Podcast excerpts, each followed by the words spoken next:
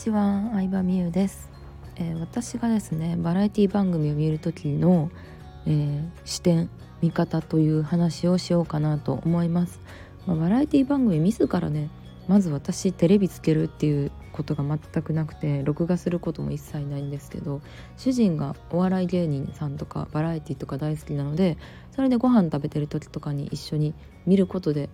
うん本当にここ5年ぐらいでテレビを見るようになったかな。ほんまに10年ぐらいねずっと見てなかった。私誰が流行ってるとかもう全く知らない時期。テレビ見てない時期にね流行ってた人全く知らないみたいなこともあったんですけど私が注目してるのはですねズバリ司会者をめっちゃ見ますね。うん、まあ純粋に 普通ならねそのそれぞれ話してる芸人さんの話とか VTR とかを楽しんで見てると思うんですけど私やっぱり職業病なんかな。Zoom グループコンサルとかを結構やってるのであの Zoom グループコンサルだとさ主催者ってさ司会者にあたるわけですよ。うん、話を振ったりとかうんなんかお客さんが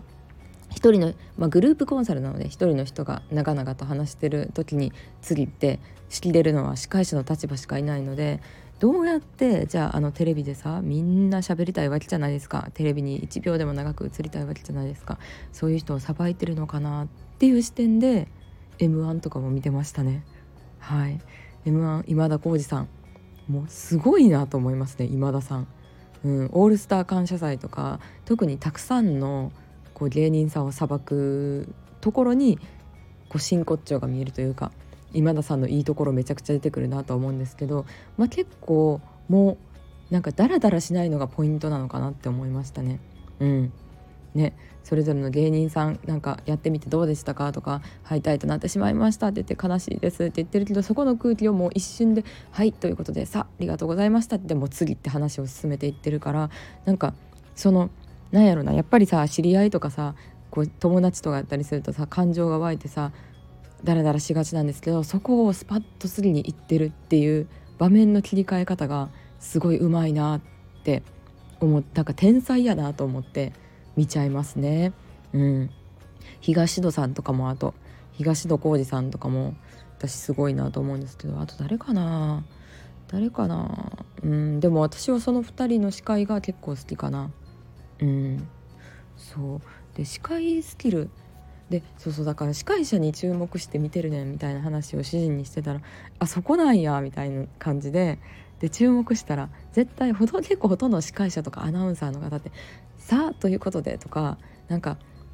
誰かが喋っててもう次っていうカンペが出たらはいということでお話いろいろ聞いていきたいところなんですけれどもってちょっとこっちは先聞きたいよでも進めなきゃみたいな雰囲気を出しながらはいじゃあ次のテーマに行きましょうみたいな感じでどんどん進んでってるからまあなんだろうな時事系のニュースに関してさみんながコメンテーターの人がさコメントするような場面でもさ、ま、時事系ニュースとかも答え出ないじゃないですかその何分かの枠の時間で絶対答え出ることがないけど「はいということですね」って言って次に進めてるからなんかそのスキルをね結構バラエティーから見習うようにしてますね私は。うん、じゃないとなんだろうな私はグループコンサルっていうのは自分が知ってる立場でもやるんですけどうん参加者の立場でも、ね、参加したことも何回ももちろんありますし講座でも何でも参加したことあるんですけどでもうんその参加する人数が多くなればなるほど一人の人がさ喋る時間が長いとその人のオンステージではないよってなるシーンってどうしてもあるじゃないですか。ね、でそんなさあそのテレビに出るとかさこう YouTube とか音声収録するみたいな経験ないとさほとんどさ自分がさ何分の尺で喋ってるかとか意識することってないのが普通やと思うんですよ。だから思った以上に長く喋ってしまったりとかうんなんかあんまりまあ有益じゃないって言うとあれなんですけどじゃない話を身の上話みたいなのをダラダラしちゃう方もたまにいらっしゃるのででもそれを仕切れるというかそれを注意できるそれを次に進めれるのは司会者だけなのでそこは結構あの全体のバランスを見るようにっていうのはグループコンサルやる上で気をつけてるポイントかなとは思いますね。うん、そうそうそうなのでその他の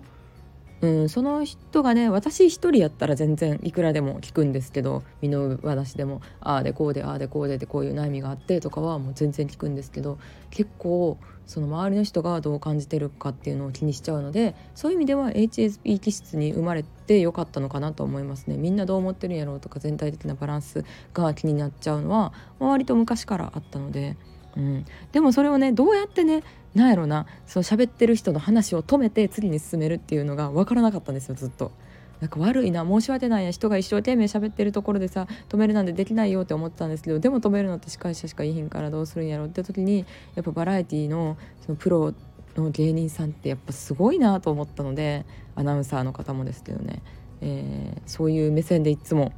バラエティー番組見てるわけですよ。もうみんな自己主張したい人の集まりなわけですからねそういう人をさこうさまとめるっていやーすごいです、うん、そういう視点で見てみる